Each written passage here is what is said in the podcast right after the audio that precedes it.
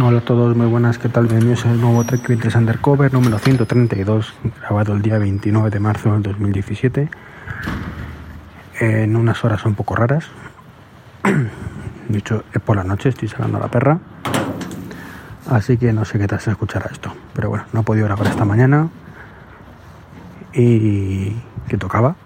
Y como me gusta cumplir, bueno, pues he aprovechado estos tres minutos que a tardar o cinco minutillos para contaros una cosa muy rápida, una curiosidad más que nada, entonces bueno, como me iba a dar tiempo, pues aprovecho. Bueno, básicamente es que estoy sin MacBook. Ahora mismo mm, he tenido que llegar a reparar el, el MacBook de 12 pulgadas por el fallo del teclado que comenté en su momento. La tecla bloqueo mayúsculas y la tecla de borrado sobre todo fallan muchísimo. Entonces, bueno, pues pues he aprovechado y lo he llevado, como está en garantía, pues lo he llevado a, a que arreglen y estaré pues unos días, unas semanas quizás, sin el MacBook de 12. Eh, tengo el Pro todavía, ¿de acuerdo? Tengo el Pro que hacía unas cuantas semanas que no utilizaba. Concretamente desde hace un mes prácticamente lo he encendido tres veces. El Pro está muy bien, eh, la potencia, la diferencia de potencia es bestial. Pero para mi día a día me he acostumbrado a utilizar el MacBook de 12. También es cierto que no he hecho nada de desarrollo. Estoy un poco perro con esas cosas. Entonces, pues tampoco he echado en falta esa potencia extra.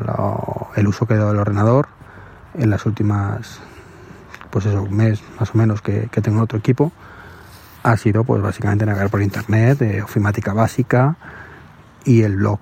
Escribir en el, en el blog, tanto de, de tuos como de, de mi de mi blog personal, desde 23. Que perro, que susto me acaba de dar un perro.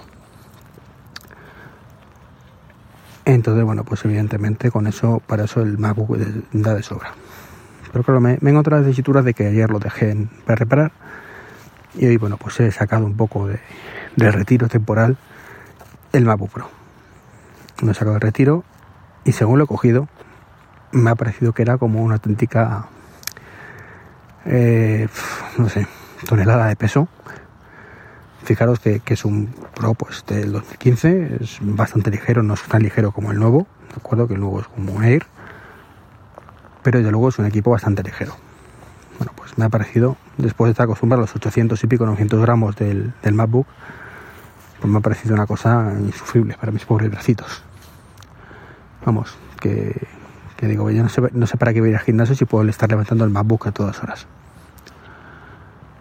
Así que nada, lo he, lo he cogido y me ha parecido, ya digo, muy pesado en comparación y la pantalla de pronto me parecía enorme.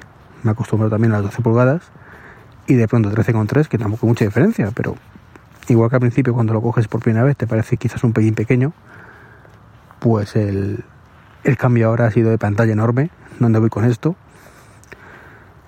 Así que un poco mm, se ha vuelto como antiguo mi equipo de pronto. Estaba muy contento con él, sigo estándolo. Pero sin duda, pues en algún momento de, la existencia, pues supongo que me desharé de los dos MacBook, el MacBook 12 y el MacBook Pro, y, e intentaré eh, pagar con esos dos un, un MacBook Pro de los nuevos, con Touch Bar. No será con este modelo, creo que los problemas de batería siguen ahí, por mucho que lo haya solucionado parcialmente. Pero sí quizás con el siguiente, cuando lo, lo vendan con más batería y con quizás más memoria. No lo sé. El tiempo dirá, pero vamos, de momento me conformo con mis dos equipos, muy contento con ambos. Pero simplemente esa reflexión de, cuando te acostumbras al de 12, pues como el otro te parece una, una auténtica tonelada enorme nada más. Comentaros también el tema del coche. He recibido un montón de feedback. No estoy acostumbrado a tanto feedback. Y me habéis escrito muchos, pues un poco diciendo que entendíais perfectamente la decisión, en la mayoría de los casos.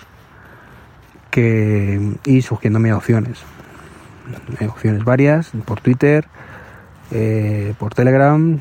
Me habéis recomendado un podcast de Mecánica Pod que estoy escuchando sobre posibles híbridos y bueno, ahí ando, ando mirando. La verdad es que las opciones son demasiadas, son demasiadas opciones.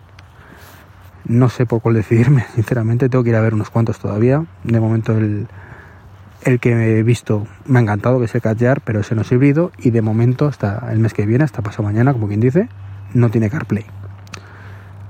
Así que no sé qué pasará. También he estado probando un Ionic, no metiéndome dentro del coche, vamos, viéndolo de un compañero de trabajo que se la compró recientemente.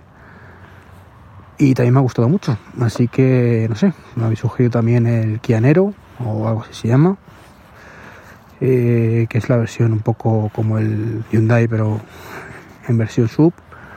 Mm, físicamente no me gusta, por dentro tengo que verlo bien. Estoy también mirando el Opel Mocha, que tiene cosas muy chulas, ya os hablaré también de ello cuando me decido un poquito más. Y alguno más que he visto por ahí, el, 4, el 3008, que también es muy bonito y, tiene un cuadro de mandos impresionante. Me encanta el cuadro de mandos que tiene. Pero ese creo que se me, se me sale un poco de presupuesto.